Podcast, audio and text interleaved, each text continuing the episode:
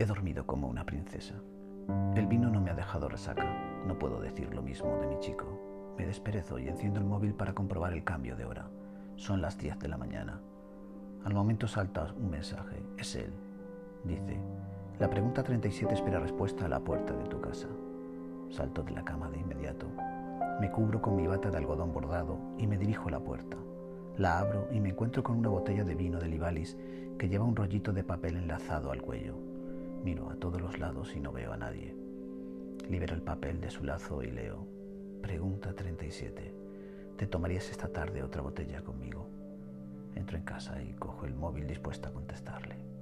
Dudo por unos momentos. Escribo. ¿Qué estás buscando? Espero respuesta. Otra pregunta. No entiendo a los hombres. El juego de anoche me ha dejado confusa y me ha planteado interrogantes que antes no tenía.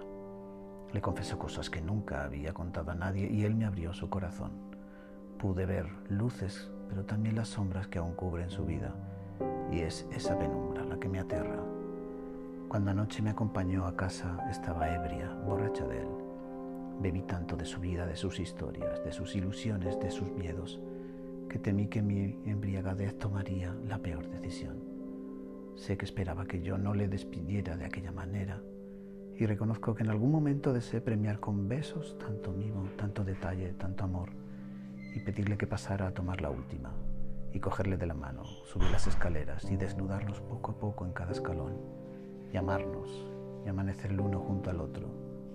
Si dejo que entre en mi vida, se quedará para siempre. Cuando me ha preguntado cuál es mi mayor locura, le he respondido sin dudar lo que era esta, dejarle ir